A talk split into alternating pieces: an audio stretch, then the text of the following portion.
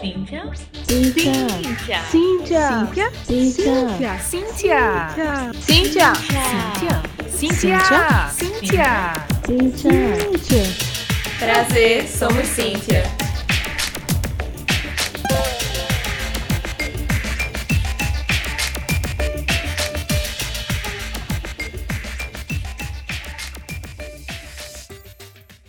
Oi, oi, gente! Olá, Aqui é a Lê. aqui é Erika. E você está escutando o podcast Somos Cíntia, que é o podcast feito pelo Grupo Cíntia, apresentado por mim, Alessandra, e pela Érica, que somos alunas do Centro de Informática da UFPE. Eu sou mestranda e Érica é doutoranda. E o Grupo Cíntia é nada mais que o grupo de apoio e incentivo a mulheres na computação de lá do nosso Centro de Informática, onde a gente promove várias ações, tanto dentro do Centro de Informática quanto fora em escolas, para incentivar que mais mulheres entrem na computação, se apaixonem por tecnologia, e é isso aí. E entre essas ações, a gente tem o podcast, né? O Somos Cíntia, que a gente lança quinzenalmente nas quintas-feiras, às 18 horas. E a gente traz mulheres para falar de computação, para falar das suas experiências profissionais e ou suas experiências acadêmicas, para inspirar quem está nos escutando, para dividir um pouco das suas histórias, para a gente lembrar que, apesar de computação ainda ser uma área predominantemente composta por homens, existem muitas mulheres e muitas mulheres incríveis e maravilhosas que precisam se conhecer, precisam saber que existem para poder formar uma rede de apoio que vai fazer a gente crescer cada vez mais, para a gente ter mais diversidade nesse campo, que mais diversidade vai trazer muito mais pesquisas e projetos e trabalhos incríveis para a gente.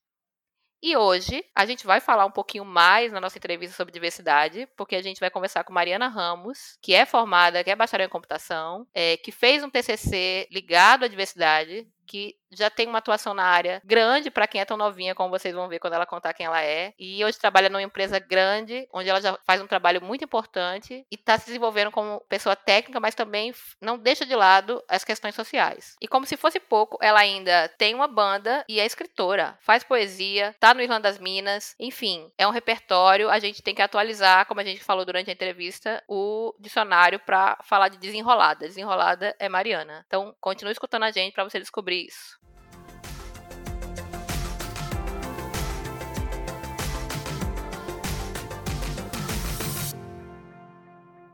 Olá, Mariana. Seja muito bem-vinda. Nós sempre fazemos uma pequena introdução no início do episódio sobre com quem que a gente vai conversar, mas sempre é mais interessante a gente escutar da boca da própria pessoa, né? Então, quem que é você na fila do pão? Nossa, pergunta. Vamos ver se eu sou alguém, né? Olá, pessoal do Cíntia. É, eu me chamo Mariana. Eu sou bacharel em ciência da computação. É, atualmente eu trabalho como consultora de desenvolvimento na, na ThoughtWorks, conhecida popularmente como TW, porque na real ninguém sabe falar o nome da empresa, nem quem trabalha. e eu sou escritora. Eu escrevo poesia. Inicial, comecei a vida com poesia, mas e aí eu faço parte do Islã das Minas. Estou um pouco afastada atualmente. Estou em pausa aí para entender como é que vai ser esse ano. Mas é, o Islã das Minas é um coletivo de poesia marginal, é protagonizada por mulheres. E aí foi no, no Islã das Minas, né, que comecei. Islã das Minas e Controvérsia Urbano, que eram dois saraus que acontecem em Recife. E atualmente eu tenho flertado bastante com crônicas. E aí eu tenho escrito, né, eu ia dizer que semanalmente, mas nem sempre acontece. Mas eu escrevo com uma certa frequência no Medium. E aí eu acho que é isso. É, às vezes eu sou palestrante por aí. E no mais eu sou jogadora de conversa dentro. Já viu que vamos deixar nas recomendações do episódio, com certeza aí o seu médium para as pessoas poderem ler, né? Massa, eu agradeço demais. Gosto muito e gosto quando vem conversar comigo sobre o que achou, porque é sempre uma viagem. Massa. Excelente, vai ser uma enorme lista de referências nesse episódio. Meu Deus, só de Mari, fora as outras coisas. Mas aí você falou que você fez é, bacharelado em ciência da computação, né? No final da sua graduação, é, você escreveu um TCC sobre metodologias ágeis, né? Numa perspectiva bem, bem importante. Então tem duas coisas que eu queria te perguntar relacionadas a isso. Uma é, na sua graduação, é, o que você destaca de positivo que você leva para além da sua vida profissional, né? Na sua experiência da graduação. E se você pudesse escolher algo para mudar, o que você mudaria? Varinha de condão para mudar algo da graduação, assim, para ninguém mais ter que passar. Isso é uma pergunta relacionada à graduação. Depois eu faço a outra. Beleza. Eu acho que eu comecei a graduação, né? Eu tenho 23 anos. Eu trabalho com desenvolvimento de software faz 5 anos. E aí eu entrei na faculdade com 17 anos. Foi imediatamente depois do ensino médio. E aí é toda aquela coisa, né? Que eu digo que hoje eu aprendi a aprender. E era algo que na faculdade eu não sabia. E aí a escola, ela sempre foi um pouco perturbadora, assim, para mim, porque era sempre aquela coisa, eu preciso aprender. E aí eu dei sorte que eu era muito boa de memória. Então eu entendia a lógica do sistema educacional e fazia. E aí eu cheguei na graduação um pouco menos sequelada dessa lógica, mas eu ainda não sabia muito bem aprender. E eu acho que no fim da graduação eu identifiquei um pouco mais como aprender, né? E aí esse processo de, de descoberta ele veio da conexão com as pessoas, de entender que é, o que eu aprendo na faculdade ele vai além da sala de aula, ele passeia também pela vivência das pessoas. E eu acho que uma coisa que eu levo é, da faculdade foi a importância de ouvir as pessoas, de conversar com as pessoas e a partir delas que eu conheço outras coisas para além daquele espaço da sala, das quatro paredes, né? E aí eu acho que essa é, é a primeira coisa, né, que eu levo é aprender com as pessoas. E aí é aprendendo com as pessoas, enxergando as realidades que a gente também vê as coisas que tem de errado naquele, naquele ambiente, né? E eu acho que a, a, primeira coisa que eu faço usando essa varinha de condão de mudar alguma coisa na minha graduação é a soberania, assim, da acadêmica, né? De, de achar que só um saber é importante. Porque quando eu entrei, eu lembro que eu tinha o bacharelado, ele sempre tem, né? Cadeiras de so, é, filosofia, sociologia e tal. E eu lembro das pessoas falando assim, pra quê? Pra quê que eu preciso disso, né? Pra, eu quero programar e tudo mais. E programação, ela, era, ela é uma área ínfima, né? Da, da computação. computação é muito maior. E aí, é, eu acho que uma coisa que eu gostaria muito de ter aprendido na, na minha graduação. A primeira era o uso de boas práticas de desenvolvimento de software, que eu acho isso importantíssimo. Mas eu acho que também, quando a gente descentraliza a visão né, de, de computação, é, o que é que é computação, a gente passa também a enxergar as desigualdades nesse meio. E eu acho que eu acabei de, tipo, pontuar mais de uma coisa, né, que eu mudaria. Mas primeiro, a desigualdade em computação, da gente entender que computação é composto mais do que uma combinação de, de instruções que a gente dá para uma máquina, mas é que ela é composta de pessoas. E aí eu acho que casa muito o que é que eu levo para a vida, né, esse lance da, das pessoas. E eu acho que é, enxergar essas pessoas faz com que a gente mude as coisas. Massa, Mari. E a outra coisa que eu queria te perguntar, e na verdade é para você contar pra gente o que, que foi o seu TCC, né? Como é que você chegou nessa perspectiva que você fez o seu TCC e por que, que você escolheu esse tema? Massa. É... O TCC, ele foi um, um grande aperreio. Assim, um grandíssimo aperreio, na real. Meu TCC, ele começou é, a partir do estudo de metodologias ágeis, assim. Eu, logo no terceiro período da, da universidade, eu comecei a ver, né, esse assunto e aí, em seguida, eu arrumei um trampo que aplicava essas é, algumas metodologias ágeis. E aí eu fui observar, né, de onde é que partia o lance da, da metodologia ágil, né, que vem do lance de pessoas, da, da importância que se dá a pessoas além de de processos, que é um dos, dos primeiros princípios, né? E aí, quando a gente olha para pessoas, a gente pensa o que é que é, o que é que dá as nossas características, né? A nossa pluralidade. Então, pensar que pessoas antes de processo, a gente também considera que essas pessoas elas são diversas. Então, como é que eu junto é, a metodologia ágil, que tem tantas práticas que trazem benefícios e olhares para pessoas, e eu utilizo dessas práticas para lidar com o preconceito e tudo que, que gira em torno da não aceitação dessa diversidade dessas pessoas. E aí foi aí que eu peguei algo que eu já vivia, né, que, que era o uso das metodologias ágeis, e peguei uma outra coisa, que era a ausência de diversidade em computação. E não só a ausência, né, mas é, hoje é, é cool você ter diversidade, mas não adianta a gente entupir de diversidade um espaço, mas eu não dou meios para que aquela diversidade ela continue existindo, né, e da gente não se isentar enquanto comunidade de computação da nossa responsabilidade de dar suporte para a nossa diversidade. E aí a minha pesquisa foi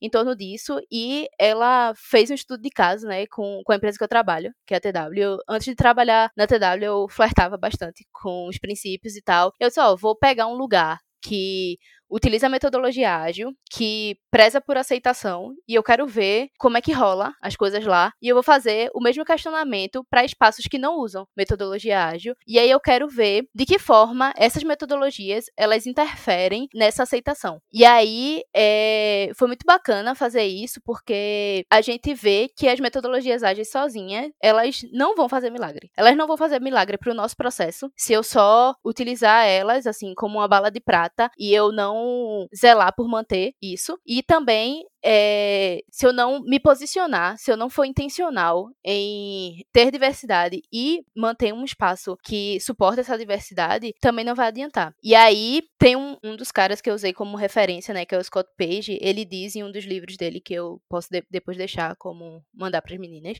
é, que ele diz que diversidade ela é boa para ela é boa no sentido de útil para além de valores morais e altruístas. Ela interfere na forma como a gente cria soluções. Então, se eu tenho muitas pessoas de uma mesma origem, que frequentam os mesmos espaços, que têm as mesmas vivências, eu tenho muitas chances de cair sempre numa mesma solução. E se eu pego é, problemas diferentes, com soluções diferentes, eu preciso ter pessoas diferentes para poder é, criar soluções para aquilo. E aí, por isso que o tema, né, que é metodologias ágeis e a inclusão de pessoas LGBTs nas equipes de desenvolvimento de software. E aí o, a grande questão desse, desse TCC era encontrar esse ponto de convergência do quanto que é útil essas práticas e, é, e para além delas, quais são as ações aliadas para isso. E deixa eu te fazer só mais uma perguntinha rápida. É, tu fez ensino médio técnico? Não, eu na real, tipo, eu fiz o ensino médio numa, numa escola regular, né, numa escola de ensino público, e aí eu fiz em separado um curso técnico no Senai, que era muito comum na época, e aí eu fiz um curso técnico de redes de computadores, que tinha algumas disciplinas de, de programação, e aí isso me ajudou a pensar sobre a área. O curso técnico, ele me ajudou a ter contato com lógica de programação, com linguagem de programação, e aí eu vi Java, vi algumas coisas de programação web, isso foi bem útil. Só que aí eu tive um professor de linguagem de programação, que era em Java, que aí foi assim uma experiência, uma experiência muito traumática. E aí fez com que eu acabasse o curso técnico, a disciplina dele dizendo assim, não volto mais a programar. E aí eu peguei no Senai, tinha a época que era a Olimpíada do Conhecimento. Eu fui para a área de é, instalação e manutenção de redes de computadores. Só que isso não durou muito tempo, porque eu não aguentava fazer, tipo, é... E aí, não desmerecendo a área, assim, as, as, pessoas que gostam, mas eu particularmente não gostava. Eu, eu achava pouco criativo, assim, o processo. E aí, uma opinião pessoal, né? E aí, eu decidi assim, ah, vou fazer, é, prestar vestibular. E tentei umas coisas, tentei outra, e acabou que é, passei em, em, ciência da computação. Eu disse, ó, vou tentar. E aí, as coisas mudaram, assim, totalmente. Porque eu disse assim, ó, vou dar uma chance para isso aí. E aí é algo que eu gosto de fazer e que me faz muito bem fazer. Você nos contou que tem cinco anos aí de experiência com desenvolvimento de software, mas como é que começou essa trajetória? Durante a graduação você fez estágio, você disse que no final você conseguiu um emprego. Você já teve experiência em muitas empresas? Então, é, eu comecei a trabalhar já no, acho que no terceiro semestre, porque assim, eu comecei a graduação e aí imediatamente eu comecei a estagiar, mas era uma distribuidora de material de construção, bem pertinho assim da minha casa e eu fui para ser suporte de, de TI e acabava que eu fazia tudo, assim. Passei por muitos setores, mas eu dei um jeito, assim, de, de programar quando eu tava lá, assim. Eu vi que a empresa não tinha site e aí eu disse, ah, vou fazer uma página estática aqui, dar um jeito de, de me envolver com programação, mesmo que seja um estágio mais de infra e tal. E aí eu passei um ano e meio quase lá e aí saí de lá para ir para um estágio numa fabricazinha de software. Eu disse fabricazinha assim por causa do tamanho assim do, do número de pessoas, né? Mas foi lá quando eu tive essa experiência com ágil que eu que eu comentei. E aí eu passei três anos lá um desses anos, o primeiro ano foi de estágio, o segundo e terceiro ano foi de CLT. E aí, lá eu tive a experiência efetiva, assim, com desenvolvimento de software. E aí, de estar tá, é, vendo como um projeto se estrutura, né? Desde a, a, a concepção da ideia até ele chegar à demonstração para o cliente, ele estando pronto e tal. E aí, foi uma das minhas grandes escolas de, de programação. E aí, eu fiz em paralelo com a faculdade. E aí, foi um período bem caótico da minha vida, apesar de muitos aprendizados, mas tem toda aquela coisa de você trabalhar e estudar, que é o, o comum e o que e era o esperado assim para mim né, dentro da minha realidade. Quando eu já estava no último ano da faculdade eu precisei trocar de emprego. Surgiu uma oportunidade em uma outra empresa. E aí eu fui muito também porque eu já tinha a meta de entrar na TW assim. Já era o lugar onde eu queria estar dado aos pilares e dado a, o pilar também de excelência técnica mas muito também o pilar de justiça social e econômica. E aí eu disse assim ah eu vou terminar aqui minha faculdade e vou aplicar para TW Só que no emprego que eu tava, eu não conseguia ter tempo para terminar de escrever o meu TCC. E aí eu troquei de emprego, como eu era novata e tinha era um emprego que tinha o um horário certinho para sair, que era o contrário, é, extremamente oposto de, do outro emprego que eu tive. E aí eu é, passei a me dedicar, ter tempo para me dedicar e terminei o TCC e aí em seguida eu apliquei para TW. Eu passei oito meses nessa empresa que eu tava, foi justamente o tempo de terminar de escrever o TCC, apresentar e aí imediatamente eu iniciei o processo na TW e alguns meses depois eu fui para para Totorx. E aí é o lugar onde eu estou agora há um ano. E aí desse um ano para cá, né, que eu comecei também os estudos de boas práticas de desenvolvimento e é algo que eu tenho é, me dedicado a aplicar e a, e a estudar e a pensar a respeito do quanto que isso é, influencia também a formação de desenvolvedores de, de software, né? Porque recentemente eu vi uma citação de, de Kent Beck, que ele diz assim que é, eu não sou um excelente programador, eu sou um bom programador com excelentes hábitos. E aí foi essa frase que mais instalou assim na minha cabeça, porque eu sempre tive essa questão de, de me perguntar é, se eu sou uma boa programadora, né? Se eu sou uma, uma, excelente programadora, como ele falou, né? E aí eu lembro que uma vez eu tava conversando com meu orientador do TCC, eu passei por muitos orientadores, é, e aí o, a pessoa que me acompanhou no, nos momentos finais, tava conversando com ele, e aí uma professora entrou na sala, e aí ele falou, ah, essa é Mariana, minha orientanda e tal, e aí ela virou para mim e fez assim, é, você programa? Eu disse sim. Ela, você é uma boa programadora? E aí na hora eu falei, sou. Só que aí e aí eu falei com a convicção, né? Que eu disse, eu não vou deixar uma pessoa que eu nunca vi na minha vida é, escolher se eu sou uma boa programadora ou não. Porque a minha primeira intenção era dizer que não sei, ou que talvez. E aí eu fiquei pensando, caramba, eu trabalho há tanto tempo, com isso. Tanto tempo não, assim, há um tempo considerável com isso. Eu tô terminando minha graduação e tal. E por que que eu não consigo responder com, com firmeza que eu sou uma boa programadora? Essa questão, assim, me, me esteve na minha cabeça por muito tempo, né? E até que eu fui refletir e pensar, tipo, o que é que faz você ser um bom programador, assim? É o número de linguagens que você sabe? É, é o quanto de evento que você vai? É o quanto que você tá alinhado com o estereótipo? O que é ser um bom programador? E aí, hoje, é, com esse estudo de boas práticas, assim, e aí essas boas práticas eu digo TDD, Clean Code, Solid, integração contínua, entrega contínua, assim, enxergar a pirâmide de teste, enxergar a importância de ter um, um código testado, enxergar a importância de escrever um código legível, e aí, enfim, tipo, a capacidade de, de solucionar problemas, de enxergar o caminho para a produção. Todas essas coisas, se não me fizerem uma boa programadora, pelo menos me faz uma programadora que eu tenho segurança no código que eu faço. Então, talvez isso seja ser um bom programador. Que arraso. As definições de desenrolada foram atualizadas. Total. Acho que devia mudar no dicionário. Botar lá, desenrolada, sei o que, não sei o que, Mari. Sinônimo.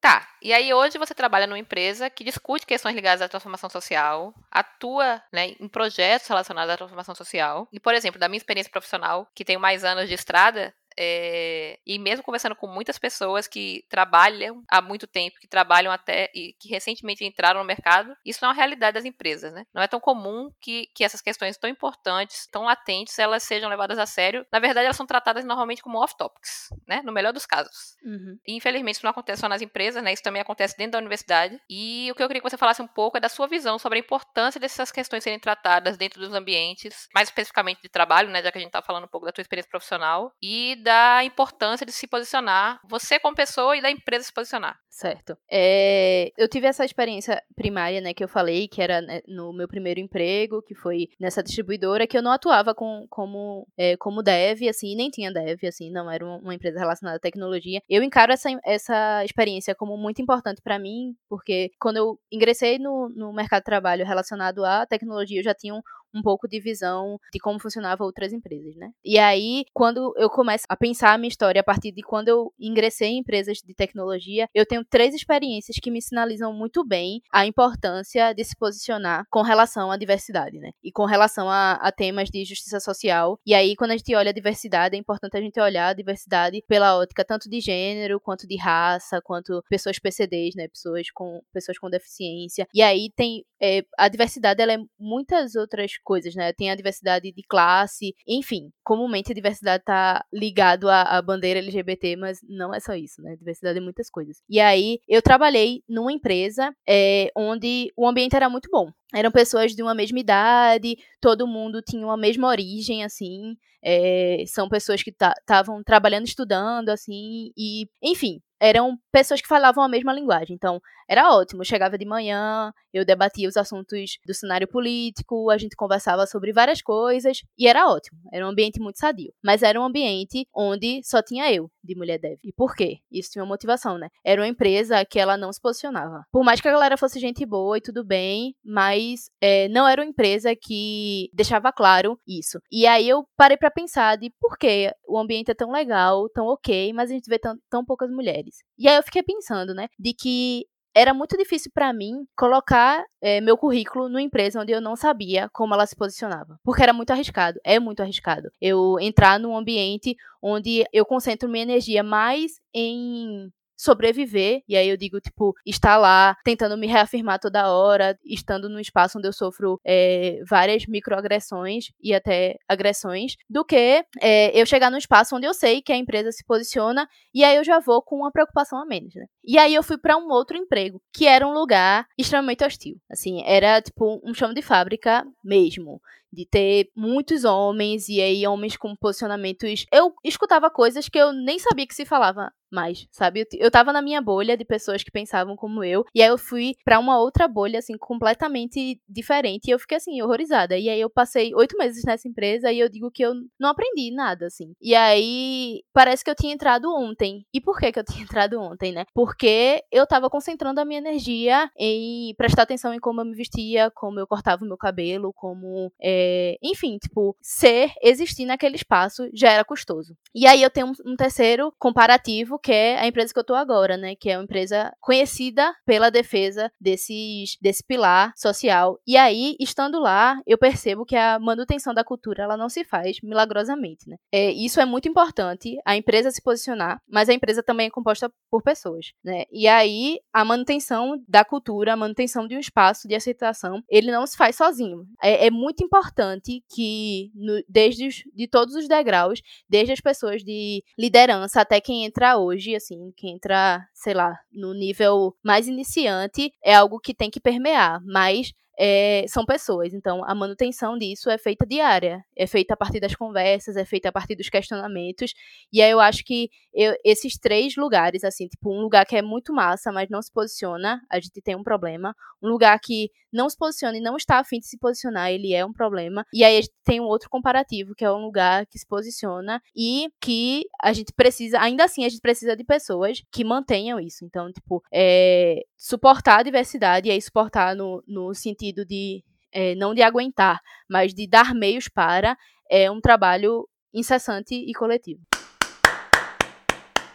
É, isso que tu trouxe, Maria, é muito massa porque a gente conversa né, em geral, em nos, nos nossos episódios, em várias perspectivas. É, a gente, obviamente, por ser um podcast que fala de mulher e tecnologia, a gente foca mais, a princípio, nas mulheres, mas a gente fala de, né, de. A gente traz a diversidade realmente, tanto nas nossas convidadas como nas conversas. E isso que tu falou, é, por exemplo, da, do fato da, do, do gás de energia que a gente tem quando a gente está num ambiente que não nos recebe, né, que não nos acolhe, é, e o quanto isso impacta o nosso desenvolvimento técnico, né, que é um dos grandes objetivos quando a gente está num lugar desse para a gente crescer. É muito forte, né, e ainda é muito invisibilizado, seja porque o povo não quer ver mesmo, seja porque as pessoas não entendem. Eu acho que tu trouxe de maneira muito clara. E, como você disse, né? De fato, são pessoas, né? Por mais que, que, que se faça, é, a cultura ela vai ser uma coisa que vai ser mantida por quem está dentro da empresa, mas é importante que, a, que essa empresa, enfim, que esse espaço, que essa universidade dê espaço para você se posicionar, né? Porque quando ela não dá, você acaba que fica lutando, né? Dando murro em ponto de faca, e fica em pequenos guetos. E ter essa esse posicionamento ele ajuda, né? Nessa, nessa manutenção dessa cultura.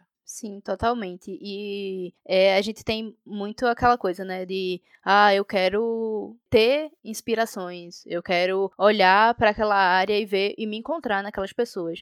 Mas para isso eu preciso que é, as pessoas estejam lá, né? E aí às vezes a gente gente pensa assim, ah, e era uma coisa que eu, que eu sempre digo assim, galera, eu não quero ocupar e resistir, não. Eu quero só escrever meus códigos aqui em paz. Ocupar e resistir eu já faço toda hora. Tipo, existia isso. Mas eu não quero usar a minha energia só para isso. Porque só sobreviver não é suficiente. Assim, eu quero ter qualidade na, naquilo. E aí, eu não quero ser conhecida só pela mulher preta que tá programando. Eu não quero ser conhecida pela, tipo, por uma minoria que ocupa um lugar. Eu quero ser conhecida também pela minha é, expertise técnica. Eu quero ser uma referência técnica. Não quero ser só uma referência de um lugar que tem assim, ah, mas a gente tem aqui uma mulher preta, LGBT, periférica e sei lá, tantos outros recortes. Eu quero também ser conhecida como a Mariana que coda, como a Mariana que é referência técnica, como a Mariana que ser reconhecido pelo meu trabalho, e não só pela, pela resistência, sobre, pelo quanto que eu luto para estar naquele espaço. Eu também quero usufruir daquele espaço. Excelente. Arrasou. E aí, a gente já conversou aqui em outros episódios sobre o PyLadies, que é uma comunidade para empoderar e incentivar pessoas na comunidade Python. E a gente sabe que você faz parte do AfroPython. Qual que é a diferença das pautas abordadas pelo grupo e por que, que você acha importante a gente ter esse tipo de espaço para essas questões da negritude, Mariana? Massa. O PyLadies, ele tem um, um foco, né, do, no empoderamento de mulheres é, em tecnologia. E já a AfroPython, é, ela tem o, o, o, foco no empoderamento de pessoas pretas em tecnologia. E aí, é, eu tenho convicção, assim, na, da importância da, dessa, dessas comunidades, desses espaços. Porque, como eu falei antes, né, nós somos tecnologistas, e é, nós queremos ter é, excelência técnica, nós queremos ocupar aquele espaço e para que a gente ocupe, a gente também precisa ser acolhido, né? Então, os espaços do da AfroPython, tanto quanto o PyLadies, né, é, são espaços onde as pessoas se acolhem e aí com temáticas multidisciplinares, né? Eu lembro de ano passado, eu fui para uma conferência da AfroPython lá em Porto Alegre e era perceptível assim de que tinham várias pessoas de tecnologia, mas tinham várias pessoas de outras áreas e tinham também também pessoas que nunca tinham ouvido falar daquilo. Tipo, tinha um rapaz, assim, que ele tinha uma assistência técnica e tal. E aí, ele não estava envolvido propriamente dito com o desenvolvimento de software, mas ele se sentiu muito confortável em ir e ouvir. E aí, ele sabia que, mesmo que ele não entendesse tudo, lá ele tinha um lugar de acolhimento. E aí, eu fico pensando, né, do, da importância daquele espaço, porque são pessoas de uma mesma origem, é, que podem ter origens diferentes, obviamente, mas têm um, um mesmo. estão inseridas no mesmo recorte, que é o recorte racial. E aí você vê que são pessoas que querem compartilhar conhecimento, que não, não é um espaço elitizado, não é um espaço que você vai chegar e vai estar todo mundo, sei lá, falando inglês ou falando de coisas das quais você não faz ideia e também não tem espaço para saber o que é que é aquilo, sabe? É um conhecimento que tá ali na mesa e ele tá de forma acessível. E aí tinham pessoas de diversas áreas e tinham pessoas falando sobre tecnologia, tinham pessoas falando sobre temas é, relacionados à humanização também. E aí eu levei uma palestra sobre síndrome da impostora, que é algo que é muito presente em pessoas que estão em, é, em algum recorte de minoria, né? Que não, que não são o padrão, que não são a norma. Isso isso assola todas nós. E a importância. E ali eu enxerguei é, o espaço onde a gente fala de tecnologia, mas a gente também fala das nossas questões. Porque é algo que nos é, transpassa, né? As lutas se interseccionam e não dá pra eu falar de tecnologia e achar que eu só vou falar sobre código. Porque a minha história é parte de quem eu sou, então também interessa. Eu conheci a Andresa é, no TDC lá em São Paulo, o Afropython, né, junto com ela. E adorei, assim, eu participei todas as vezes que eu pude é, das sessões que eram abertas, né, nesse evento que eu fui, ela ficava num, num local comum, assim, aberto. E é muito bacana, realmente já tem um capítulo aqui em Recife, a gente chama de capítulo, né? Uma coisa chique. Tem um, já tem um AfroPython Recife? Tem, tem sim. Eu entrei, né, faz, acho que desde o ano passado, com a colaboração meio tímida, assim, conhecendo o pessoal, e aí eu fui bastante acolhida, e a AfroPython tá, é, participou da, da Python Nordeste e tal, e é um espaço que eu aprendo demais. Mas Mari não vai ser conhecida só pela, por tudo que ela já disse, pela técnica e pela etc, né? Ela é conhecida, já é conhecida pela arte, né? Então vamos começar falando de uma das artes dela, que é ter uma banda, né? Mari tem uma banda, Flor de Cunhã. Conte aí pra gente que tá ouvindo, o que, que sua banda toca, quem faz parte da sua banda, onde é que a gente escuta a sua banda, suas músicas. Flor de Cunhã é uma banda composta por três mulheres. Catarina Mendes na voz, nosso passarinho. É Lorena Félix que toca violão, e eu, que toco percussão. E Cunhã é uma palavra em tupi-guarani que ela significa mulher ou fêmea de qualquer animal. E aí, Cunhã também, é, essa flor, é uma flor do, do gênero que é clitória, que ela tem a aparência de, de uma vulva. E aí, acho que a gente relacionou tudo isso, né, do, do que é feminino, do, da, da natureza ser, ser mulher. E aí, a gente juntou tudo e é, resolveu cantar, tocar músicas é, que sejam. É, a gente iniciou né, com covers de músicas que sejam escritas ou interpretadas por mulheres. E isso é um garimpo muito interessante, porque a, a, grande tendência da gente, se a gente for olhar, né, a gente consome muitas coisas que são produzidas por homens. E aí, às vezes, as coisas são muito bonitas, realmente muito bonitas. Mas se você pensar assim, ah, eu quero ouvir um trampo de uma mulher. E aí resolveu fazer isso. Algumas músicas são homens que escreveram, mas ainda assim a gente dá prioridade para se essas músicas elas foram escritas por homens, ela tem uma interpretação de alguma mulher que fez. E também, é, e a gente diz, né, que é um som de, para e por mulheres. Coisas que nos norteiam, nosso, que norteiam o nosso repertório, é força, sensibilidade e resistência. E aí as letras, elas precisam conversar com essas três coisas e serem escritas ou interpretadas por mulheres. E aí, é, a nossa banda, ela já tá se encaminhando pro segundo ano de existência. A gente ainda não tem material gravado, assim, a gente tava prestes a produzir algo. Errada vocês, errada vocês.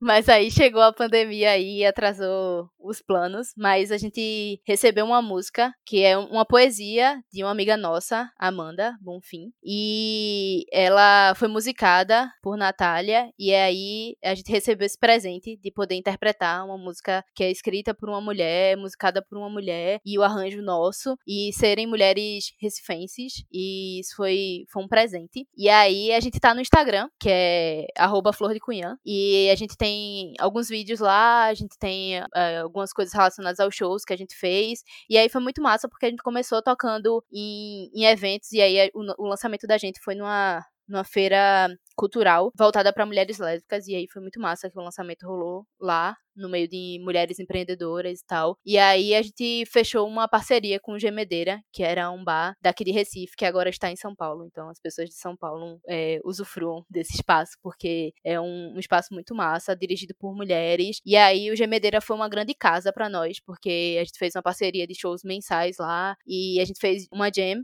que era um espaço, a gente abria a jam e o, o, o microfone e os instrumentos estavam abertos, tanto para as pessoas cantarem, tocarem com a gente, ou recitarem alguma coisa, ou irem com as suas amigas e tocarem, enfim. E aí, esse projeto ele é um. A gente começou, né? Se juntou. Eu conhecia. Recife é um ovo, né? As pessoas sempre se conhecem, acabam se encontrando. E aí, Catarina já tinha essa vontade. E aí, ela me procurou no Instagram. E aí, a gente lançou a busca de encontrar uma mulher que tocasse violão. E a gente encontrou Lorena. E hoje, assim, a gente nós somos mais do que, tipo, mulheres que têm uma banda, né? Nós somos amigas que, e tocamos numa banda. E aí eu acho que estar entre mulheres é sempre um, um presente, né? A gente sempre aprende com a trajetória uma da outra. E aí eu, é um projeto do qual eu tenho bastante orgulho.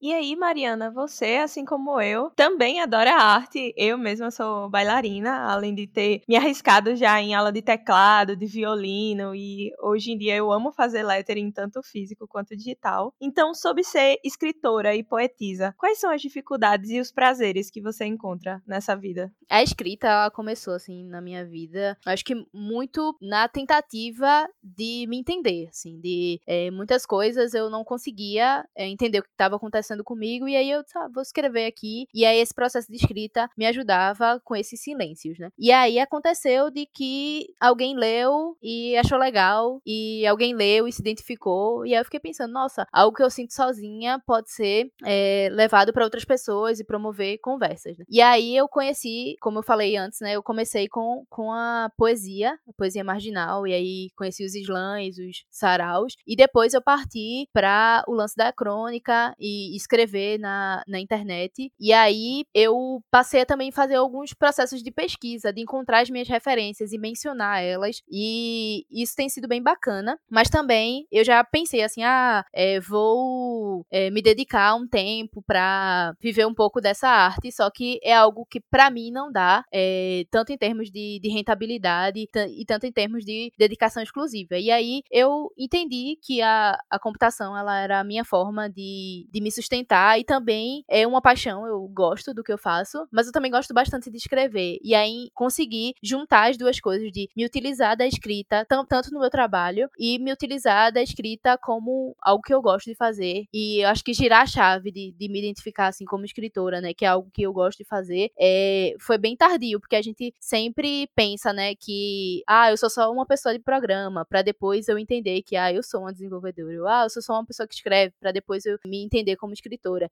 E aí eu passei a, eu acho que o grande desafio é, você conciliar assim algo como um hobby no qual você gosta de fazer e aí você tem uma, uma rotina de escrita, por exemplo. Tem uma, uma escritora que eu gosto bastante, que é a Aline Valek, que é uma das minhas referências. Ela fala assim que se você escrever por um período de tempo, no fim daquele período de tempo você vai ter alguma coisa da qual você aproveita, né? E aí eu acho que criar essa rotina de escrita também foi algo muito bacana e utilizar a linguagem para é, me expressar e conseguir atingir pessoas das quais eu não tô próxima. Eu lembro que recentemente recentemente eu passei a escrever crônicas e, e publicar, e aí um amigo meu falou para mim assim, ele tá em outra cidade, e aí ele falou para mim assim, eu leio essa crônica e eu é, me sinto conversando com você num bar. E aí ele disse assim, porque eu já conversei com você no bar. E as pessoas que não te conhecem, talvez elas tenham a chance de ter essa pequena conversa. E aí eu digo que, que o que eu escrevo, ele é muito do que eu converso, ele é muito do que eu vou também possivelmente conversar para contar o que é que eu descobri nesse processo de pesquisa. E aí eu acho que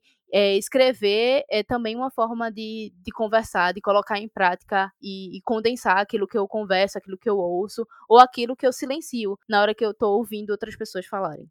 Massa. Zero defeitos.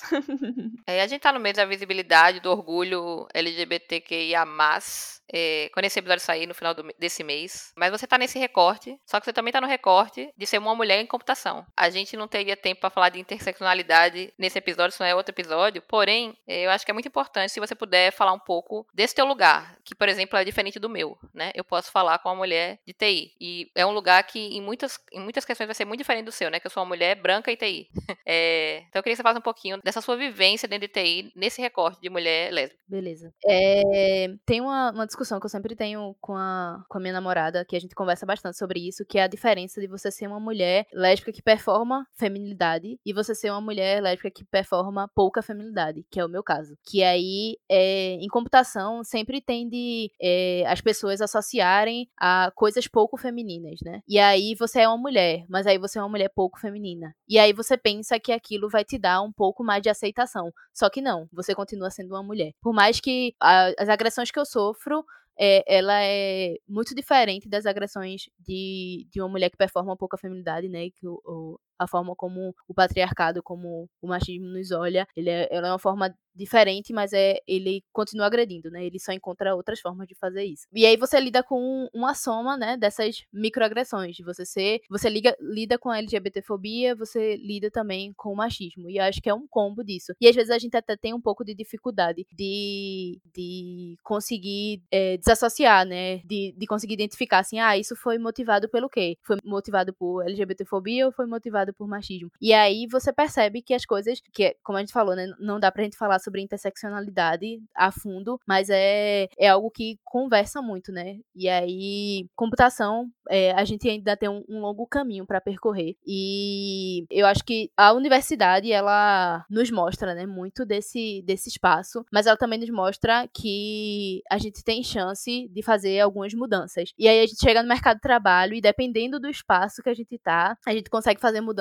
ou não. Mas na real, eu acho que uma coisa que eu que me ajudou muito muito é estar entre os nossos. E isso eu vejo que é um privilégio, muitas vezes, porque às vezes a gente tem que ganhar o pão e a gente não tem como estar tá num espaço que que te aceita, num espaço que, que você não tem que gastar energia é, em, em, ocultar quem você é, né? E aí você consegue investir a sua energia é, em outras coisas, nas suas capacidades. Mas eu, atualmente, assim, não consigo é, discernir, assim, e nem pontuar tipo, agressões que são puramente LGBTfóbicas e desassociar também das agressões que são puramente machistas, assim. Elas existem e elas, é, assim como elas existem de forma velada, elas existem de forma de dizer que você, assim, ah, você tá maluca, né? Isso aqui não tá acontecendo. Mas a gente percebe, a gente observa e a gente sente as coisas que nos assolam, né? E aí eu acho que é, a vivência de uma mulher lésbica é você enxergar os olhares, né? Enxergar as microagressões, que elas também perpassam por, pelo fato de você ser mulher e pelo fato de você não estar na norma afetiva, né? Do, do mundo. Eu só quero pontuar o meu privilégio de ter Mari no meu time. Ou melhor dizendo, pela ordem de chegada, eu no time dela, tá? Só pra fazer inveja pra quem tá escutando. E aí, com tantas atividades e experiências diversas que você tem na sua vida, provavelmente tem inúmeras histórias boas para contar, alguns perrengues, claro. Mas qual que é o seu sonho, Mariana? O que é que você deseja assim para o futuro, tanto profissional quanto pessoal, se você quiser aqui compartilhar conosco e com quem está nos ouvindo? Beleza. Eu acho que assim, profissionalmente, uma das coisas que eu quero e tenho almejado é de da liderança técnica, assim, de e aí não, não o fato de, tipo, ocupar um posto de, de liderança, mas o fato de ser uma referência técnica, tanto no time que eu tô, tanto para ser referência técnica de desenvolvedora, de, de consultora. E aí eu acho que é algo que, que me deixa é, muito feliz pensar nessa, nessa meta, tanto em desenvolvimento é, profissional, quanto também de ser uma referência para outras pessoas, de ser uma referência na qual é, as pessoas possam lembrar de, tipo, ah, eu quero uma ajuda em, em tal ponto técnico, e aí ser essa referência independente de, da ocupação de cargos, assim, claro que a gente almeja evoluir, mas eu acho que o fato de ser uma referência técnica e aí ser, ser vista como essa boa programadora do qual tanto tempo eu questionei os espaço e aí ter esse reconhecimento profissional e ter reconhecimento dos meus, assim, de ser uma pessoa da qual as pessoas podem é, se referenciar tecnicamente. E eu acho que de escrita, eu almejo ter o meu trampo consolidado, assim, de, é, de, de, ter alcance, assim, de ter leitura, mas de ter, de ter alcance de uma forma saudável, assim. Eu vejo a internet como um espaço que está sempre em, é, numa caça as celebridades, e aí, às vezes, é, as pessoas estão mais interessadas em quem você é no que, do que no seu trabalho. E aí eu acho que ter, chegar a um nível de alcance no, no qual as pessoas elas estão é, interessadas na leitura, interessadas no trabalho, eu acho que é, é onde eu almejo, assim. Em 2018, eu fiz uma publicação independente do meu zine, que é um compilado de, de 14 poemas autorais. Foi uma experiência muito massa, e agora eu tô trabalhando num, num projeto de um livro que ele mistura é, poesia e crônica, e é algo que eu quero colocar para frente. E aí eu acho que ter um, é, essa obra publicada é, é um, um dos, dos pontos a curto prazo que eu, que eu quero ter. E aí tem uma consolidação da escrita, assim mesmo. E acho que em relação à minha banda, assim, eu quero é, que essa pandemia passe. pra eu poder voltar a tocar com elas. É, e ter, né, materiais gravados e tal, poder fazer um trampo legal que proporcione também é, que mexa com o trampo de outras pessoas, né? Eu quero. A nossa banda quer gravar com estúdio de mulheres, quer fazer trampo de fotografia com fotógrafas mulheres. Enfim, eu acho que é, caminhar junto nisso. Eu acho que quando o trampo. É, a gente nunca tá sozinha, né? Quando a gente acende, é, várias outras mulheres acendem junto com a gente. Eu acho que fazer esse processo de crescer e estendendo as mãos pra gente crescer junto é uma. Com certeza. E quando lançar o livro, quando gravar música, pode avisar pra gente que com certeza a gente vai divulgar aqui no podcast. Sim, com certeza. Massa, Mari. É, tanta coisa incrível e importante que a gente falou e conversou aqui. Tem alguma coisa que você quer falar que a gente não te perguntou? Quer mandar beijo para alguém? É, enfim, é, esse espaço é para você falar o que você quiser. Eu acho que uma coisa que eu queria falar é, acho que agradecer, né, a, oportunidade de trocar ideia. Eu gosto muito e escuto, né, várias pessoas, mas nunca tive a oportunidade de falar nesse espaço, assim, do, do podcast. E eu acho é, muito bacana a forma como flui, né, e, e eu acho que a capacidade da gente é, conversar sobre coisas que, que são da nossa vida e isso bater na realidade de outras pessoas e a gente gerar diálogos, eu acho muito bacana. Eu acho que, que no mais é isso. É, computação pode ser divertido. Assim, por muito tempo, computação para mim foi a forma de, de me sustentar. E hoje, para além da forma de me sustentar, é algo que eu tenho prazer de fazer. E eu acho que a gente conseguir pensar o que é que faz a gente sentir prazer em, em algo é muito importante, né? Pensar o que é que me deixa satisfeita, o que é que me faz acordar de manhã, não só para é, nos dar o sustento, que isso é muito importante, a gente precisa de qualidade de vida para é, se manter motivado, mas também é algo que eu gosto de fazer, que não seja tipo aquelas oito horas do meu dia que eu cancelo, assim, tô fazendo aqui por fazer, mas seja algo que, que motiva. E aí, computação ela pode ser esse, esse espaço. E computação não é só programação. Programação é uma área muito pequena, mas computação ela, ela envolve muitas outras coisas. E é possível deixar isso multidisciplinar e aí conectar a computação com muitas outras áreas e encontrar né, o nosso lugar. Arrasou. Excelente. Então a gente vai para aquele momento legal, é, onde a gente indica alguma coisa que a gente gosta, que a gente acha importante. A gente vai ter, né? Já tem um monte de referência maravilhosa aqui anotada, mas a gente quer, Mari, indicações mais específicas, especiais aí, que você destaca. O que, que você quer indicar pra gente? Beleza. É, a primeira que eu vou indicar é o Inspirado na Computação, que é o, um canal. Também tem um blog, tem um canal e tudo mais. Mas o que eu quero indicar mesmo é o Clube de Leitura Inspirada, que ele tá no, no canal do, do Inspirada na Computação. Que atualmente o livro que está sendo lido e debatido é o Comunidades, Algoritmos e Ativismos, Olhares Afrodiaspóricos, que é da organização de Tarcísio Silva. E aí tem sido incrível, porque esse clube de leitura ele é composto por, por por algumas meninas do Pai Ladies, que é a Lid, a Anicelle, e aí trazem várias convidadas incríveis. E aí esse, esse é um livro muito importante, assim, que ele é, traz o olhar da pessoa negra na tecnologia. E aí traz sobre várias coisas, assim, desde desigualdades quanto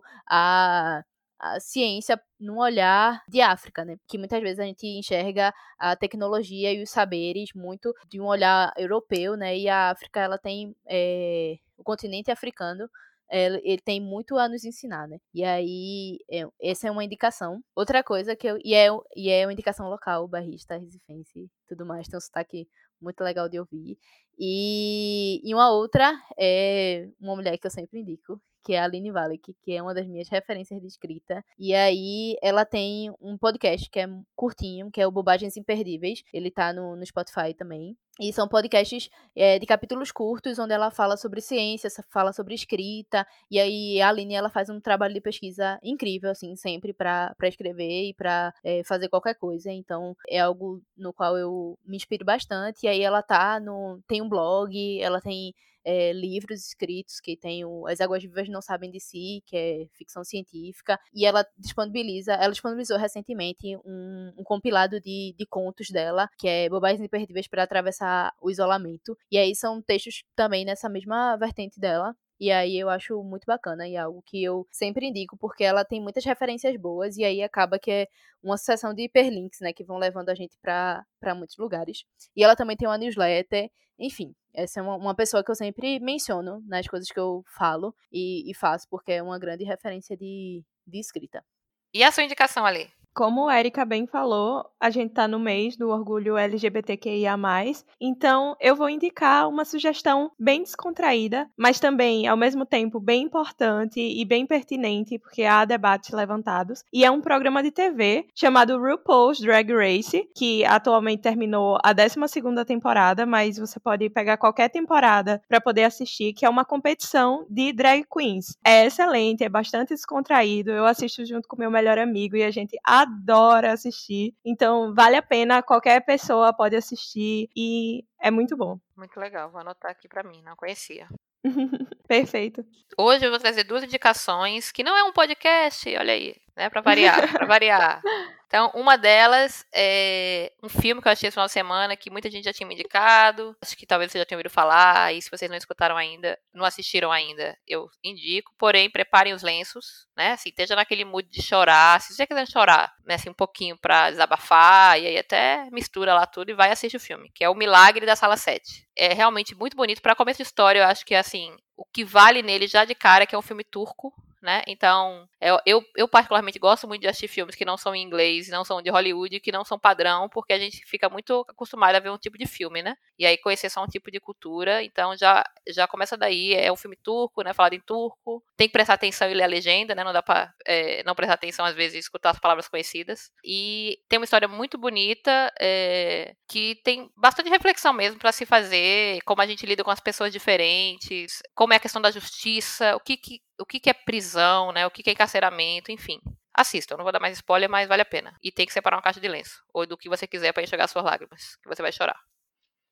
E minha outra indicação é um livro é, chamado Por que eu não falo mais com pessoas brancas sobre raça? É, de um tema que já, a gente já comentou aqui algumas outras vezes. Eu indico esse livro especialmente para pessoas brancas, óbvio, né? Mas não custa reforçar. Eu tô no começo do livro ainda, mas estou adorando. E é um livro que eu já tinha ouvido falar, já tinha, assim, já tinha tido algumas indicações desde janeiro. Então, finalmente eu comecei a ler e tô gostando bastante. Indico para você que quer entender um pouco mais sobre esse assunto, especialmente como pessoa branca, sobre seu privilégio, como você pode atuar, como você pode ser uma pessoa, né, atuar como uma pessoa aliada e não simplesmente como uma pessoa que está reproduzindo e fazendo essa roda, essa roda que não devia mais estar tá rodando, continuar rodando. Azul.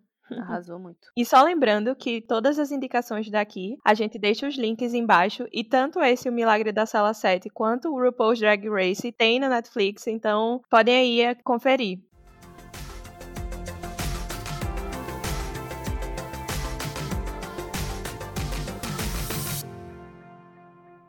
Mais uma vez, foi um imenso prazer, uma imensa alegria gravar o episódio, receber Mari. Maravilhosa. A gente espera que vocês tenham gostado desse episódio tanto quanto a gente gostou. Que vocês nos sigam nas redes sociais, caso vocês ainda não nos sigam. Arroba Grupo Cíntia no Twitter, no Instagram, facinho. É, e lá deixem feedback sobre o episódio. Deixem feedback sobre o que vocês querem escutar. É, a gente tá fazendo algumas perguntas agora, né? A gente vai tentar deixar perguntas, deixar alguma referência sobre quem a gente vai entrevistar para vocês de repente mandarem mandarem perguntas pra gente que vocês gostariam de ouvir, que a gente vai fazer pra nossa convidada. Então, nos sigam, marquem a gente nas suas publicações também que falarem sobre o episódio. E não se esqueça que lá no Instagram ainda assim tá rolando o sorteio, então você pode participar. A gente só não sabe ainda a data, que a gente tá esperando essa pandemia passar. E como a Erika falou no episódio anterior, não vale muito a pena fazer algo que você não vai poder aproveitar totalmente, já que nessa quarentena tem algumas pessoas investindo em curso online. E não se esqueça de quando publicar, usar a hashtag Somos Cíntia e a hashtag Mulheres Podcasters. Tchau, tchau, gente. Cheiro.